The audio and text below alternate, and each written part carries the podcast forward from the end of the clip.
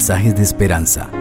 Reflexión diaria en el plan Reavivados por su palabra con el pastor Álvaro Rodríguez. Nuestro Padre Celestial te ha concedido la vida como una bendición ya. Y te la ha dado porque quiere bendecirte en este día. Si lo más milagroso ya Dios lo hizo, que fue darte la vida, ¿cómo no podrá resolver sus problemas que son inferiores? Reciban un saludo de parte de nuestro Padre Celestial cuando nos disponemos a leer el capítulo 10 del segundo libro de Samuel.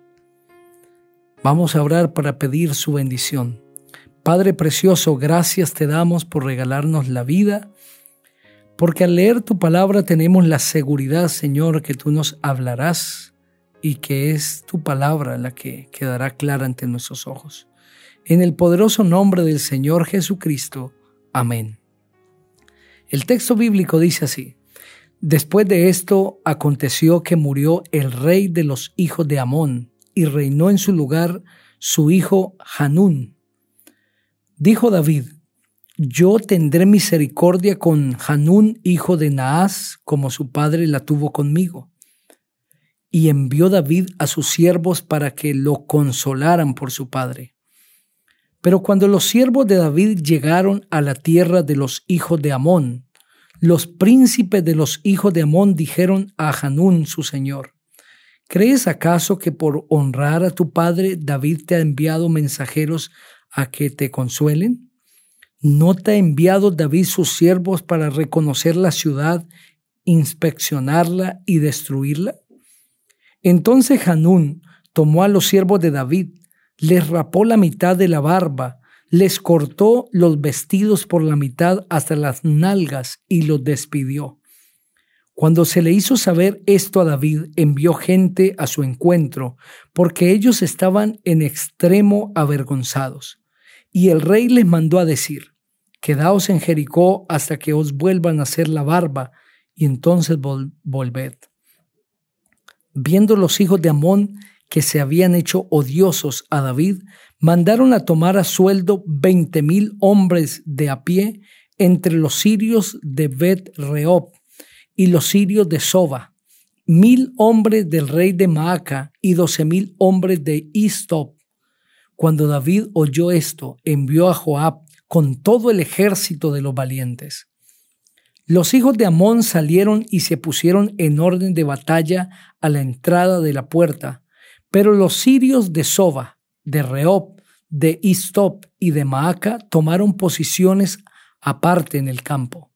Viendo pues Joab que se le presentaba la batalla de frente y desde la retaguardia, seleccionó a lo mejor de los escogidos de Israel y se puso en orden de batalla contra los sirios. Entregó luego el resto del ejército en manos de su hermano Abisaí y lo alineó frente a los amonitas.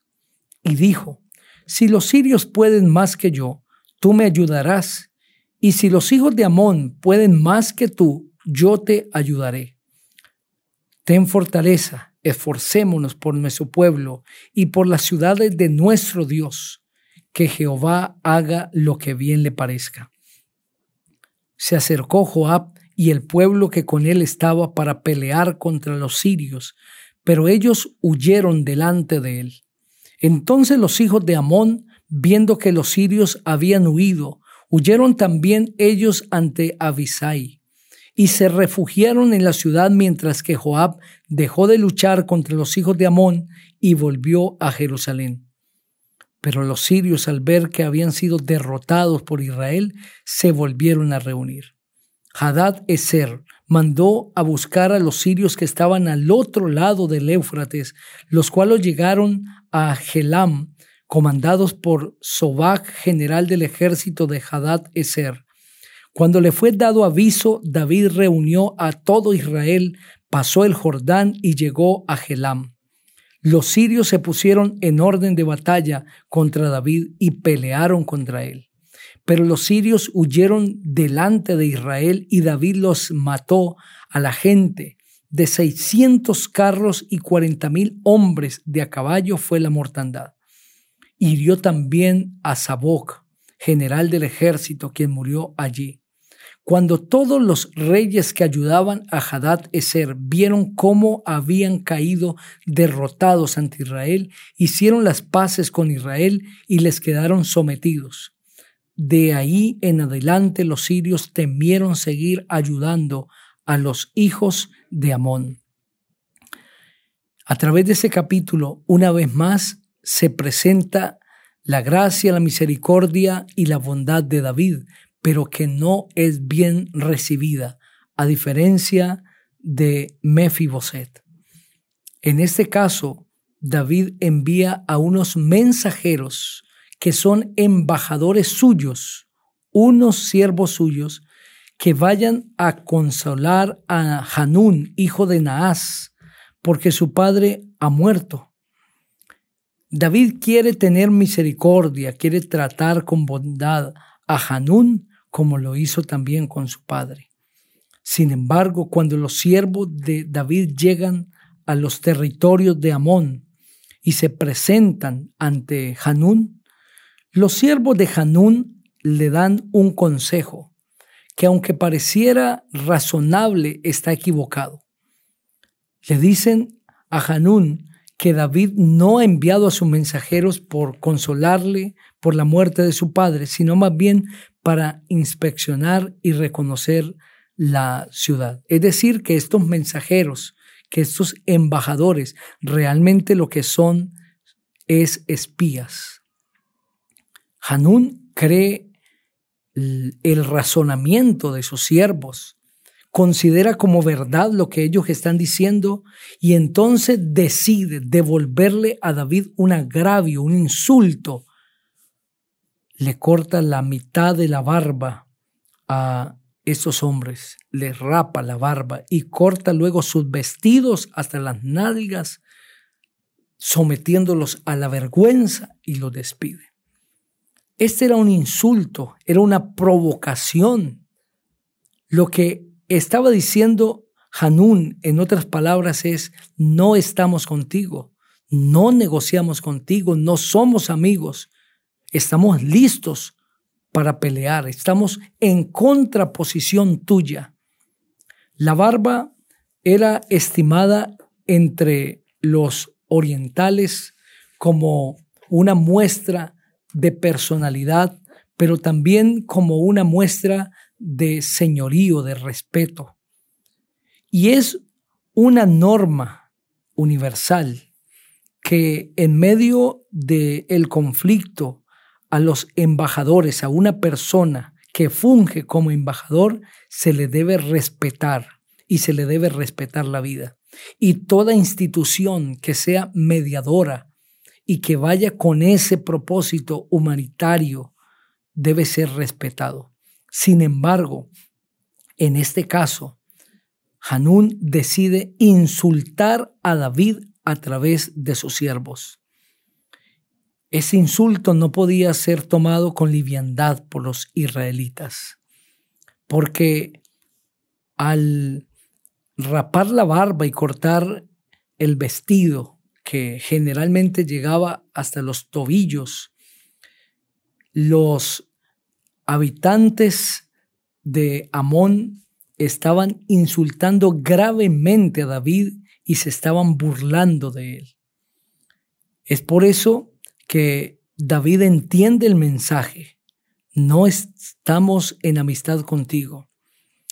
David seguramente en algún momento decidió ajustar esas cuentas, pero en vez de eso se quedó quieto en su lugar. Pero después de este agravio, los de Amón deciden unirse a otros 20 mil hombres que han sido contratados a sueldo para ir a atacar a David, porque ellos saben que se han hecho odiosos ante David. Y deciden unirse con los sirios para ir y atacar a David y destruirlo, pero cuando llega a oídos de David esto, envía a Joab y en esta ocasión Joab y su hermano Abisai lo derrotan. Luego los sirios nuevamente van y se fortalecen y vuelven para la batalla, pero en esta ocasión David les sorprende llegando hasta donde están, a Elam, y pelean contra los sirios y los destruyen, los vencen a tal punto que ellos entendiendo que estaban derrotados por los israelitas, deciden desde ahí en adelante someterse y pagar tributo al pueblo de Israel y hacer las paces con los israelitas. Cuando sale Joab con su hermano Abisai a la batalla, dice Joab, ten fortaleza hermano, esforcémonos por nuestro pueblo y por las ciudades de nuestro Dios que Jehová haga lo que bien le parezca. En ese versículo 12 hay un principio y está el secreto del éxito. Para que la victoria se dé, para que el triunfo llegue, es necesario que el hombre haga todo lo que tiene a su alcance. Y para esto debe esforzarse. Y Dios hará lo que bien le parezca, manifestará su poder. El éxito es el fruto de unir la fuerza humana con la omnipotencia divina, el esfuerzo humano con el poder de Dios. Y cuando estos se unen, el resultado es triunfo. Dios no puede actuar en aquellas personas que no quieren hacerlo, que se niegan a hacer lo que deben hacer. Y aunque Dios pudiese hacer lo que el hombre puede hacer, respeta siempre la decisión. Por lo tanto, hay cosas que Dios no hace y es lo que le corresponde hacer a sus hijos. Dios no premia la ley del menor esfuerzo. Dios no premia a aquel que no se quiere sacrificar, que no quiere pagar el costo del el triunfo, aquel que no quiere darlo todo y que no quiere esforzar. Si tú quieres lograr la victoria, si tienes un proyecto, has emprendido algo y quieres culminarlo, tienes que esforzarte. Dios te bendecirá, pero Él bendecirá tus esfuerzos. ¿Quieres esforzarte en el nombre de Jesús? El Señor se unirá contigo. Ora conmigo en este momento. Querido Padre, queremos hacer nuestra parte. Reconocemos que debemos esforzarnos nosotros para que tú hagas la tuya. Bendice nuestros esfuerzos, bendice nuestro sacrificio y nuestra fuerza danos la victoria. En el nombre precioso del Señor Jesucristo. Amén. El Señor sea contigo.